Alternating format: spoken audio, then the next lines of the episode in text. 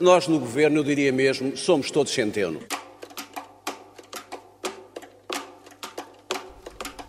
Cada um fala por si, mas esta frase do Ministro da Saúde é todo um programa político. Olá, seja bem-vindo à Comissão Centeno, perdão, à Comissão Política, o podcast do Expresso. Estamos a gravar no início da tarde de terça-feira, 3 de abril, horas antes do PSD se reunir em Conselho Nacional, onde se espera que aconteça alguma coisa. Não é ironia, é esperar-se que Rui Rio agite os agitados do partido de forma a que se agitem para fora. O que quer Rui Rio fazer como líder da oposição? Quais são as linhas mestras enquanto líder da oposição? Até agora temos visto pouco. Pelo que veremos se Rui Rio precisa de dar ou de receber conselho. Para já, há uma pax pouco romana no partido e por falar em paz, o tema prevalecente desde há uma semana são as relações tensas entre o chamado Ocidente e a Rússia, tem levado à expulsão de diplomatas russos de vários países europeus, dos Estados Unidos, da NATO, com resposta recíproca da Rússia naquilo que os ingleses chamam de tit for tat, isto é, por cada expulsão no Ocidente há uma expulsão na Rússia. Não é uma situação nada normal, embora ninguém ouse usar a palavra perigosa, a palavra guerra, mesmo depois das acusações da Primeira-Ministra britânica, Theresa May, que responsabiliza diretamente o Kremlin pelo envenenamento do ex-agente duplo Sergei Skripal e da sua filha Yulia com gás tóxico. É costume citar-se que a diplomacia não é eficaz sem a ameaça de guerra, mas por enquanto o governo português adora uma postura reservada em que não expulsa, ou ainda não expulsa, diplomatas russos, limitando-se a chamar o embaixador português em Moscou. O ministro dos Negócios Estrangeiros, Augusto Santos Silva, defende essa postura mais reservada.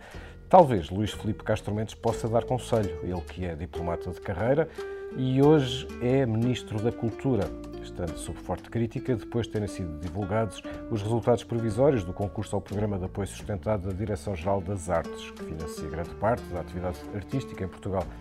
Atores, encenadores, programadores exigem reuniões com o Primeiro-Ministro, o PSD fala em fracasso da política cultural e o Ministro, que começou por ficar calado, já veio dizer que está disposto a repensar o modelo de apoio às artes. Dizia-se Churchill que a diplomacia é a arte de mandar as pessoas para o inferno de uma tal forma que elas ainda pedem direções. Aqui, a direção parece ser a do Ministro das Finanças, como bem apontava de Alberto Campos Fernandes. Comigo tenho três centenos, perdão, três jornalistas do Expresso, Alexandra Carista, jornalista de cultura. Olá. O Pedro Cordeiro, editor de Internacional. Ora, viva. E o Filipe Santos Costa, jornalista de política, que comigo faz a dupla residente deste podcast. Viva! Eu sou o Pedro Santos Carreiro.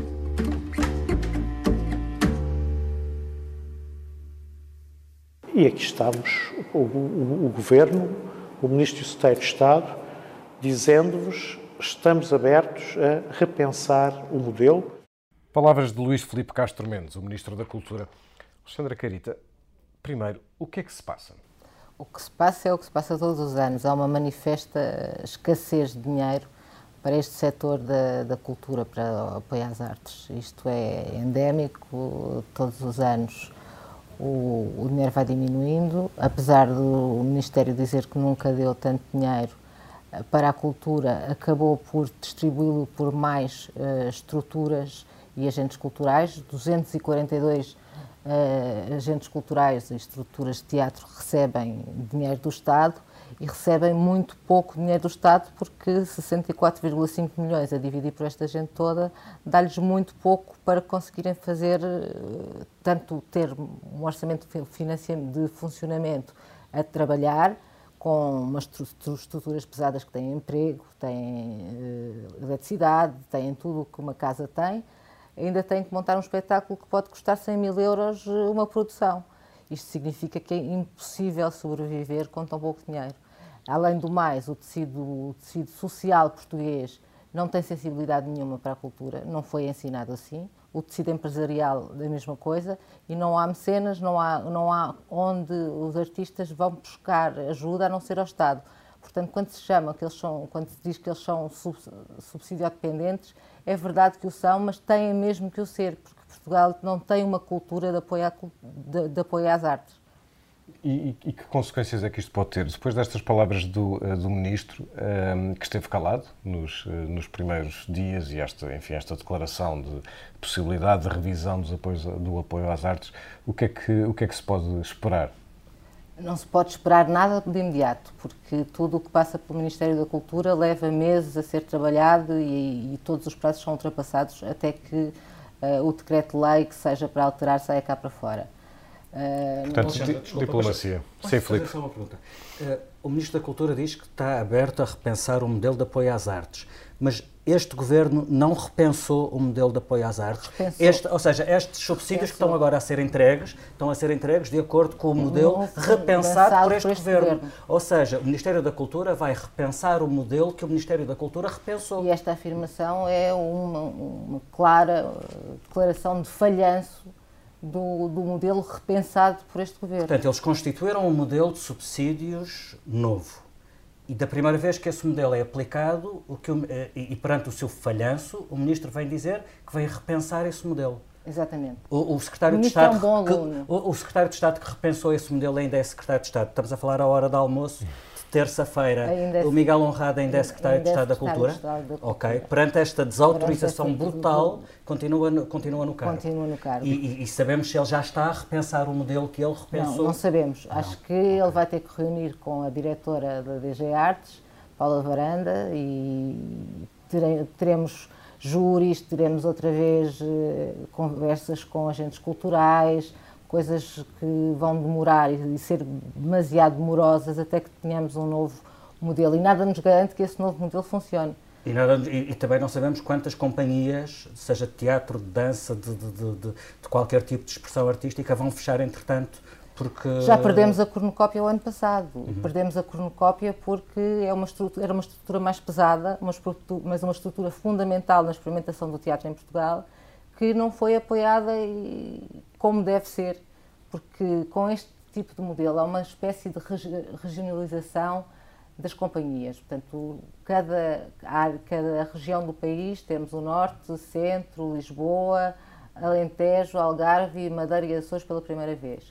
Cada uma delas tem um topo de 45% de máximo do, do bolo para receber. Esta regionalização faz com que as companhias mais antigas e mais pesadas não se aguentem, porque por, mesmo, por muito que queiram receber e por muito que o júri lhes os, os pontue, só pode ir naquela região a uma, um teto máximo de 45%. Pedro. Há uma coisa que me intriga sempre neste, quando esta polémica recorrente aparece, que é porque é que é tão difícil para o cidadão comum perceber quais são os critérios que levam a que uma companhia e não outra sejam uh, apoiadas por estes subsídios? Para o cidadão comum, como para os agentes culturais. Porque os formulários que têm nem que os ser, candidatos nem percebem. os candidatos percebem. Os formulários que têm que ser preenchidos são autênticos quebra-cabeças de contabilidade, de, de expectativas, de valores que não são viáveis saber antes do espetáculo ir para o, para o ar. Uh, e depois os critérios são demasiado abrangentes. Temos critérios, uh, a, a, qualidade do espetáculo vale metade da pontuação que pode ser uh, dada. Depois temos uma viabilidade que é a consistência do projeto que já é, um, é, é subjetivo. O júri vai uh, dizer. Mesmo a qualidade do espetáculo, me parece um, um é critério muito, algo muito, subjetivo. Altamente subjetivo. E depois tens 10%, eh, por exemplo, de público, da abrangência do espetáculo. Como é que tu sabes se aquilo vai ter público ou, ou não vai ter público? Ou vamos, vamos pontuar mais os que têm mais público e menos os que têm menos público? Mas eu estava aqui a ver os critérios, e mesmo os critérios que são uh, objetivamente objetivos, passo a, a, a redundância, eh, são difíceis de perceber, porque há um critério, por exemplo, no caso do teatro, as companhias só, são, uh, só podem receber subsídios se garantirem pelo menos 20% do seu orçamento através de receitas próprias. Mas a receita de bilheteira não conta como receita própria. Porque, uh, receita é... de bilheteira devia ser a definição clássica de receita própria.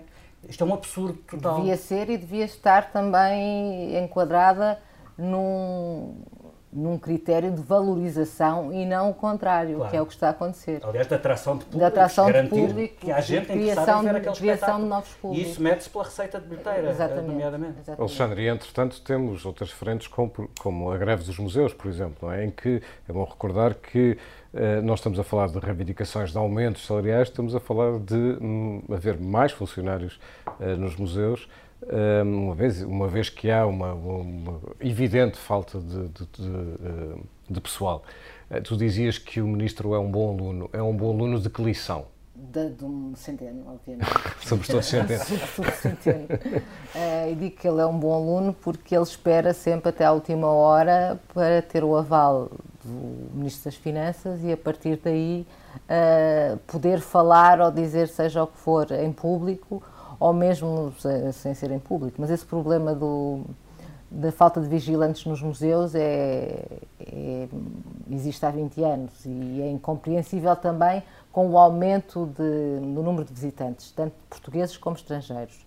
Esses dados foram, foram tornados públicos há duas semanas e o, o aumento vem, vem, já é significativo. E não se percebe porque é que, tal como acontece nas artes, a receita de bilheteira volta à DGPC, a Direção-Geral do Património Cultural, e serve para, por exemplo, para pagar os ordenados dos funcionários da DGPC e não para valorizar e comprar obras para os museus. Há aqui um, um esquema uh, muito obtuso e que nós não conseguimos perceber hum, que governo, porque os outros governos também fizeram a mesma coisa. Mas, curioso, mas este é um governo de esquerda. Este é um curioso. A cultura é suposta ser mais bem tratada pela esquerda, porque é que isso não está a acontecer? Não está a acontecer porque Pelo menos a esquerda reivindica essa, essa, essa bandeira. Na minha opinião, está a acontecer porque não há dinheiro, simplesmente. Não, atenção, não é que não haja dinheiro. Há é outras prioridades. Repara, o PCP e o Bloco de Esquerda apoiam este governo, votaram o Orçamento de Estado, mas se calhar deram mais prioridade a ao mercado eleitoral mais, mais rentável do que o mercado eleitoral dos, dos criadores ou, do, ou, ou, das pessoas que usufruem de cultura. Mas aí vamos voltar a outro problema português, que é o problema da educação e da educação cultural. Se nós não damos importância e não somos educados para gostar de, de, de arte ou de cultura, vamos sempre achar que não é prioritário e que é irrelevante e que se passa à frente. Há uma coisa que me faz muita impressão, eu estava-me a lembrar, uh, Alexandra, uh, tu, tu, és reincidente aqui na Comissão Política e a primeira vez que cá estiveste foi para falarmos do caso do jantar da Web Summit no Panteão. Uh, e, e, para quem não se lembra, esse, nesse caso houve um grupo de pândegos que corriam pelo zimbório do Panteão Nacional e brincavam ali como se estivessem no kindergarten, foi um escândalo nacional. E o que é que fez o governo perante isso? À partida poderia ter decidido pôr mais vigilantes nos monumentos nacionais e palácios, nomeadamente esses que recebem esse tipo de eventos. Mas não há notícia de haver mais um vigilante que seja. O que o governo fez foi aumentar, aumentar a tabela de preços. Bom, não se percebe a, a correlação entre uma questão e, e, a outra. Além disso, não são os vigilantes dos museus normais, os, os normais vigilantes dos museus que vão estar quando estão a ocorrer os eventos. Vão ser vigilantes e segurança paga pela empresa que está a alugar o espaço mas a sensação que se tem é que é sempre tudo ao lado. Uh, uh, o Ministério da Cultura precisa desesperadamente de mais receita, então aproveitou aquele escândalo do, do Panteão para subir a tabela de preços, mas depois o Ministério das Finanças não autoriza a contratação de mais, de, de mais vigilantes, não, não autoriza a, a, a despesa que é necessária. E o Ministério da Cultura não existe senão enquanto sucursal do Ministério das Finanças para os assuntos Exatamente. culturais. Quer dizer, uh, o, Ministro da, uh, o Ministro da Cultura, como é uma inexistência política, uh, apenas existe na medida em que as verbas que o Ministério da, das Finanças lhe passa lhe permitem ou não ter existência. E, e, esta coisa do somos todos centeno, eu estava a pensar nisto, eu não sei se os ministros são todos centeno, mas sei que o centeno é os ministros quase todos. E, e, e, porque ele é que é o verdadeiro Ministro da Saúde, ele é que é o verdadeiro Ministro da Cultura. Uh, portanto, não sei se o governo é centeno, mas começo a achar que o centeno exemplo, é o estavas governo. a falar do Panteão, o Ministro em dezembro, uh, finais de novembro, dezembro, anuncia que vai mudar o regulamento do, do, dos alugueres dos, dos, museus e palácios nacionais e a lei só é publicada, o decreto-lei só é publicado no, em março porque faltava a assinatura do Ministro das Finanças para além de nós demos a notícia em, em, início de janeiro que ia ser aumentado e quanto é que ia ser aumentado e tivemos que esperar mais dois meses até que o Ministro das Finanças assinasse o decreto-lei. No, no, outro dia, o, o julgo que era o João Oliveira do PCP falava dos vetos de gaveta, que, que, é, que são a nova forma de, de, de, de, governar do Ministro das Finanças, e há de facto, há de facto um padrão. Uh, se fizermos a conta há quantas vezes já, já se discutiu na Comissão Política uh, alguma coisa que não aconteceu e com consequências graves pelo facto do Ministro das Finanças estar há meses uh, aguardar um documento que devia assinar, uh, já, já valia um tema Sim, só por isto, si. E isto em várias, várias áreas de governação que aqui temos, que aqui temos comentado. Um, e o PSD, como, como recordámos no início, que disse que a política cultural é um, do, do, do governo é um fracasso, entretanto vai, vai reunir-se em Conselho Nacional. Aliás, o, PSD tem dito pouca coisa enquanto, enquanto oposição, mas dentro do PSD um, Luís Montenegro, na entrevista que deu ao Expresso este sábado, disse isto. O que eu acho errado é que uh, o Dr. Rinda não terá percebido, mas vai perceber nos próximos meses, não tenho dúvida nenhuma, que o Dr. António Costa está mesmo de costas voltadas para o PSD. Eh, ele escolheu como parceiros o Partido Comunista e o eh, Bloco de Esquerda. Ah, e for, simula. Se assim, o PSD está apenas a ser um idiota útil. e simula, o Dr. António Costa simula uh, uma uh, aproximação e uma disponibilidade com o PSD que não vai concretizar. Eu não tenho dúvidas. O Dr. Rui Rio, daqui a quatro ou cinco meses, dirá ao país que tentou, de facto, fazer com boa fé essa aproximação mas que uh, o Partido Socialista e o Dr. António Costa não estão para aí virados. Significa não que não dúvidas. acredita que possa haver entendimento em matéria do pacote de descentralização e em matéria de fundos europeus? Não, significa... É assim tão difícil haver um si, entendimento entre os dois significa, partidos nessas duas áreas? Significa que fazer disso é, é, uma é, atmosfera de encontro político entre o PS e o PSD é uma patetice. Desculpa-me dizer assim de uma forma tão bruta, Filipe, tu que fizeste esta entrevista, à bruta, isto quer dizer o quê? Olha, isto quer dizer que há uma curiosa coincidência entre o que diz um crítico interno do Rui Rio, o Luís Montenegro, e o que diz a número 2 do PS, Ana Catarina Mendes. Uh, uh, uh, Luís Montenegro veio, entre outras coisas, na entrevista ao Expresso, veio relativizar esta, esta novidade trazida por Rui Rio de uma maior disponibilidade para entendimentos com o PS. Uh, e, e, na verdade, se espremermos bem, é, é, o que fica deste primeiro mês e meio, quase dois meses de Rui Rio. Uh, não há exatamente um pensamento novo, não há exatamente uma, um, um, escrutínio maior ou mais eficiente do maior partido da oposição sobre o governo, nem sequer há um pacote de propostas alternativas que se conheça, há uma disponibilidade para conversar. E Luís Montenegro desvaloriza bastante os efeitos dessa disponibilidade. E esta semana, numa entrevista ao público, Ana Catarina Mendes, falando eh, eh, falando desta, de, do, do, do, início de mandato de Rui Rio, dizia que um, uh, relativizava a importância desta disponibilidade, dizendo não nos enganemos muito, qual é o diálogo que o PSD está neste momento disposto a ter com o PS? A descentralização e o Portugal 2030. Isto é importante, mas como frisava Luís Montenegro, sobre fundos europeus sempre houve conversas entre os dois maiores partidos, sempre, desde que Portugal está na União Europeia, e sobre a descentralização, o PS não tinha remédio se não falar com o PSD, pela, pela, simples razão que os seus parceiros à esquerda não estão disponíveis para negociar com o PS essa, essa reforma.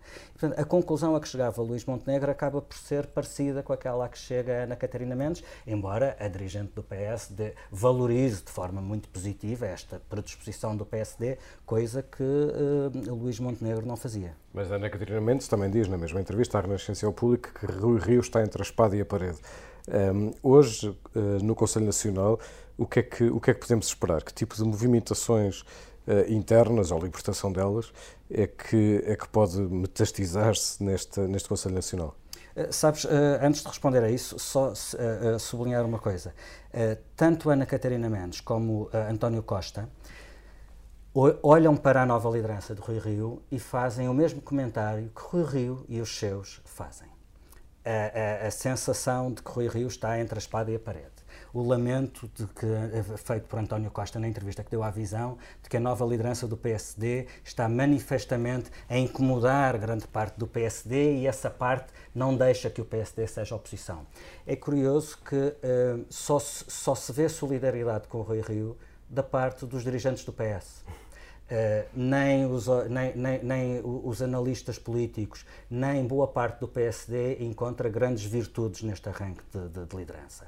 E as únicas palavras de apoio uh, são, curiosamente, do lado do partido rival. Uh, deveria ser o partido rival. em relação ao Conselho Nacional desta semana, aquilo que se pode esperar é uma orientação parece que é aquilo que o PSD não tem e que o PSD espera. Uh, uh, o PSD é neste momento um partido bastante hum, desorientado, uh, literalmente desorientado. Há algum consenso em relação a, a, estas primeiras semanas e a forma como isto correu mal, até Castro Almeida, que é vice-presidente do PSD, já reconheceu que isto não começou bem. já se percebeu o que é que Rui Rio quer fazer em termos de acordos com o governo, ainda não se percebeu o que é que Rui Rio quer fazer em termos de oposição ao governo. Isso é importante de um partido de oposição, é que faça oposição. Uh, Rui Rio tem tentado contrariar a forma habitual de fazer política num líder da oposição, ele quase pede desculpa por criticar o governo, a, a, quantidade de vezes que ele frisou quando falou dos, dos relatórios sobre os incêndios. Uh, isto é pela positiva, eu quero, eu quero criticar pela positiva, eu não estou a fazer demagogia. Ele quase que pede desculpa por fazer aquilo que se espera de um líder da oposição. Uh, é uma maneira diferente de atuar, está por demonstrar que dê resultado até agora não entusiasmou muito, eh, nem, eh, nem parece ser suficiente para constituir o PSD enquanto alternativa. Mas, sobretudo, o PSD está bastante desorientado. Quer perceber, já percebeu em que é que está de acordo com o governo, quer muito uma cartilha do que é que o PSD fará enquanto partido da oposição. Enquanto partido da oposição, o PSD também criticou o governo por não ter avançado com a expulsão de uh, diplomatas uh, russos. Uh, Pedro Cordeiro, tu que acompanhas a, a, a situação e tens eh, aqui no Expresso tens escrito bastante e analisado bastante o que se passa. Nós no Expresso publicávamos, citando vários especialistas, eh, este sábado que a situação é de alerta laranja. Ehm, quais são os riscos de, enfim, desta situação tão delicada entre o Ocidente e a Rússia eh, que estamos a viver?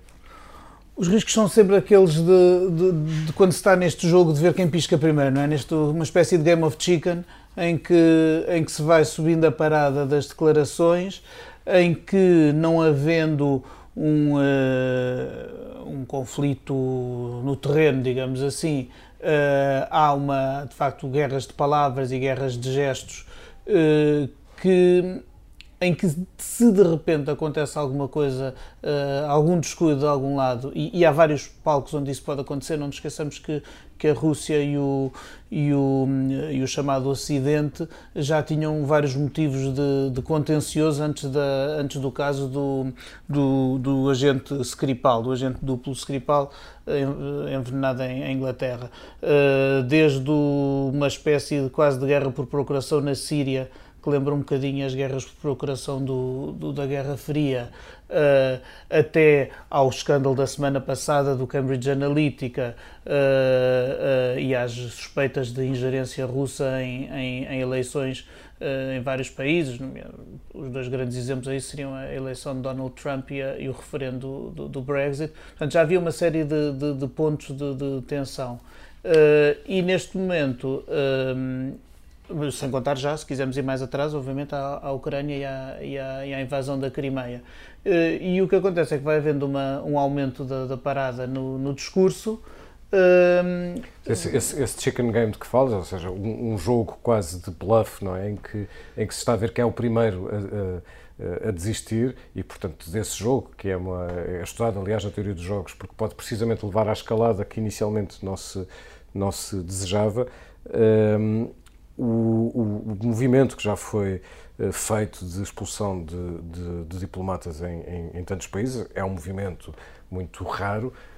Um... Sim, sobretudo na sua dimensão de, de conjunta, não é? De, simultânea, digamos assim. E Portugal não participou, não ficando de fora, não ficou dentro, não é? Portanto, pelo menos neste momento, uh, o, o, o, Ministro dos Negócios Estrangeiros eh, explicou que, enfim, argumentou com o interesse nacional, o Expresso explicava no sábado que o Presidente da República uh, se uh, envolveu nesta situação.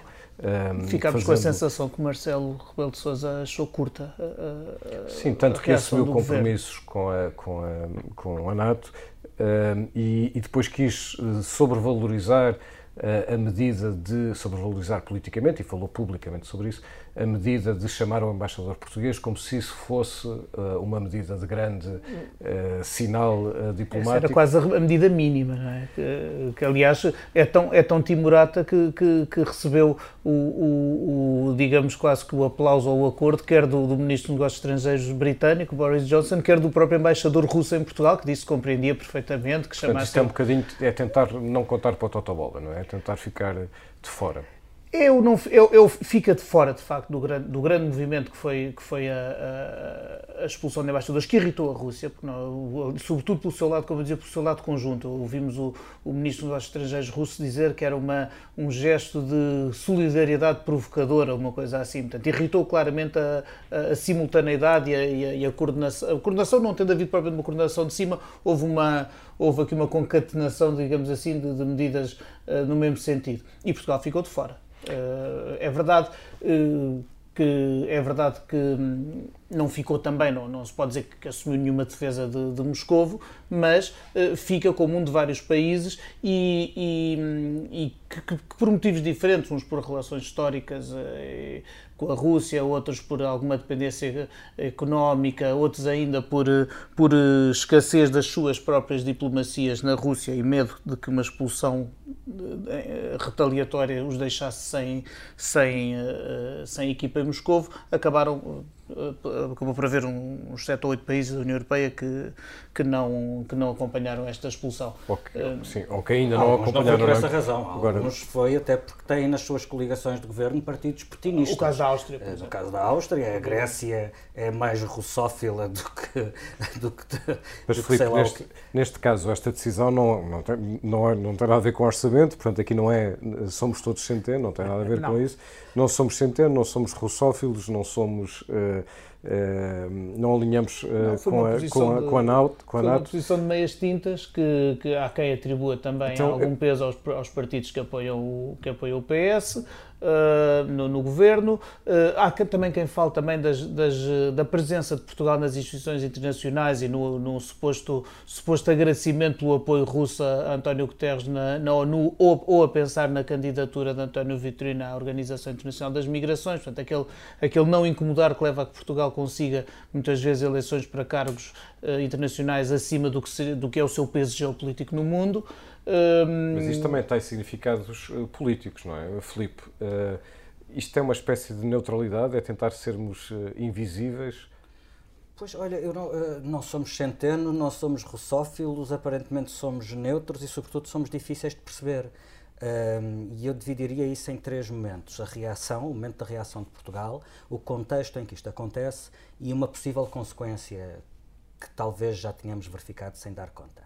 Uh, em termos de reação, há ali 24 horas em que o, Ministério dos Negócios Estrangeiros dá dois sinais absolutamente contraditórios. A primeira reação do, do, do MNE é anunciar que Portugal ia esperar por uma concertação de posições da União Europeia.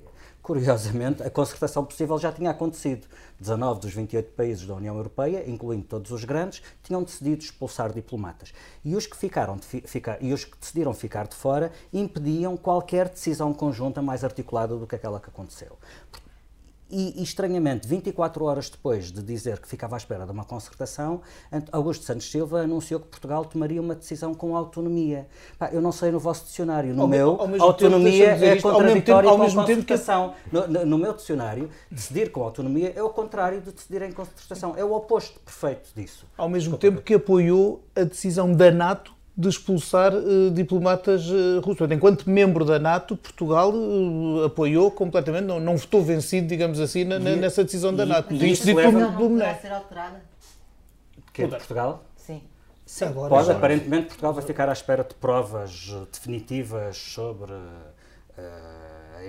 o envolvimento da Rússia no, no, envenenamento. Imagina, aliás, que alguns parceiros do governo ainda estejam à espera de provas definitivas da existência dos gulags. Outro mas, enfim, homem foi à Lua. Uh, uh, mas a questão que tu levantas da NATO uh, leva-me ao segundo ponto, que é o contexto desta neutralidade de Portugal, que é ainda mais estranha, se tivermos em conta que há menos de dois meses houve um agente do SIS que foi condenado a sete anos e quatro meses de prisão por espionagem e corrupção passiva. Carvalhão Gil. E o senhor Carvalhão Gil espionou, espiolhou, ai, espiou a favor de quem?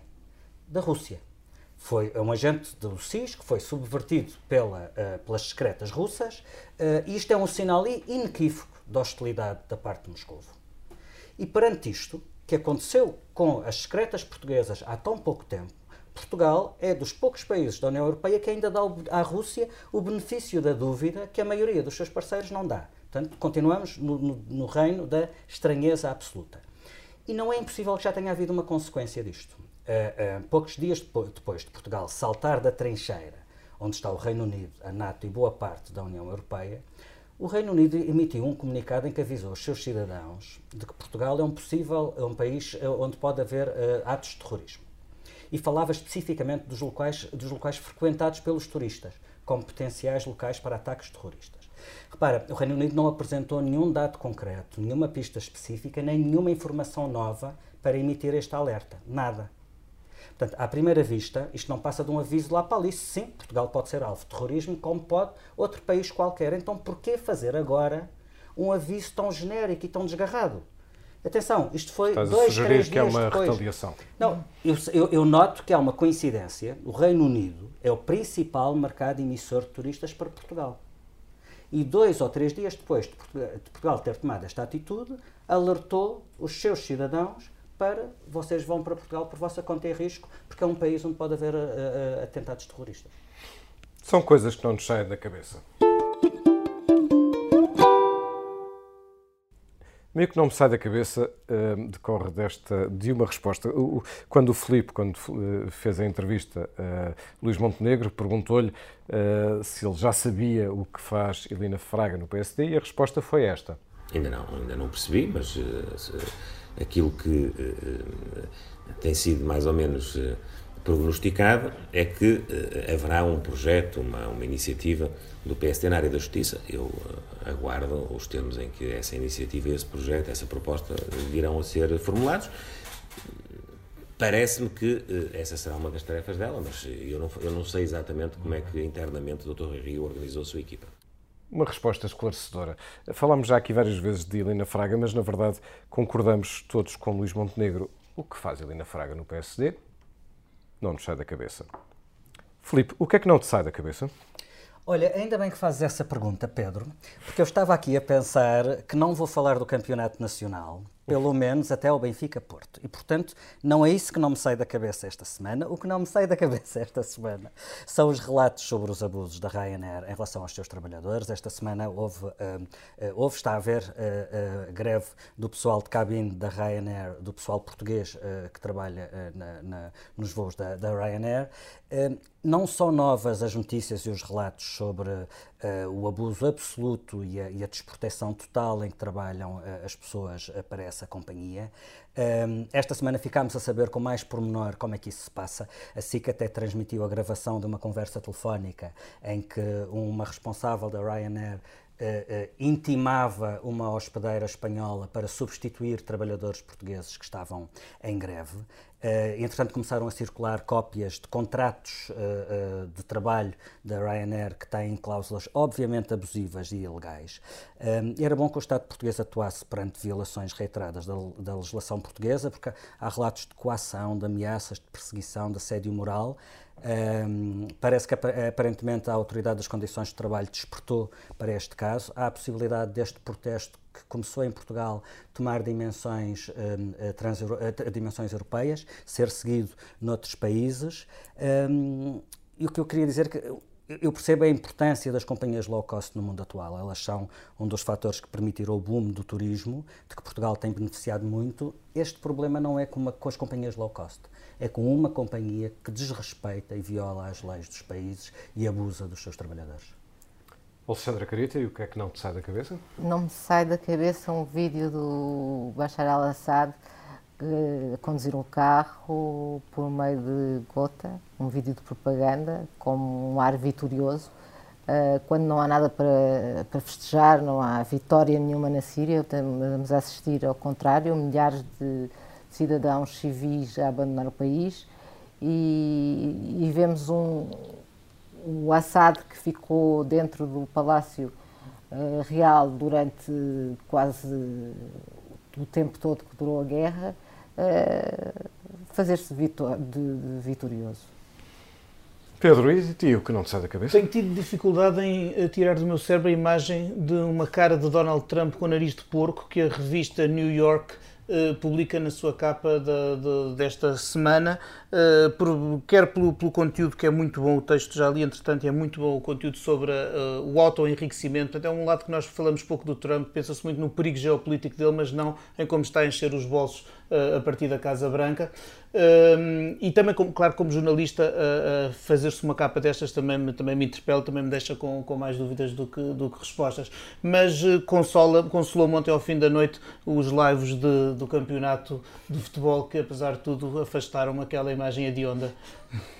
Somos todos, somos todos centenas, mas hoje também és bastante Benfica. E Centeno, aliás, é, é, é benfiquista. Lembramos-nos do caso dos, dos bilhetes. Aliás, nós, numa entrevista que fizemos no Expresso, ao Ministro das Finanças que publicámos este sábado. A última pergunta era precisamente sobre se Centeno iria, eh, naquele, naquele fim de semana, eh, ao Estádio da Luz, ver o Benfica Guimarães, jogo que o Benfica ganhou, e a resposta foi esta. Eu acho que entre o Benfica e as Olimpíadas da Economia, eu vou seguir o meu filho ah, às Olimpíadas da Economia ah, e esperar que ele ganhe. Muito bem, sim, Pronto, e assim chegamos bem humorados e bastante olímpicos ao final deste episódio, que teve uh, ilustração, como sempre, do Tiago Pereira Santos e a edição multimédia da Joana Beleza, a Joana Beleza em versão Sam da Kid, que nos, uh, em produção própria, nos faz o final deste podcast. Yo, yo, yo. Francamente lhe digo que em matéria de rigor orçamental somos todos centenos, centenos, centenos de sucesso das contas públicas, de crescimento da economia, somos todos centenos, centenos, centenos. Factos que eu sei, factos que eu sei que vos dói na consciência política, centenos, centenos. Nós no governo, eu diria mesmo, somos todos centenos, centenos, centenos, centenos, centenos, centenos. Que eu sei que vos dói.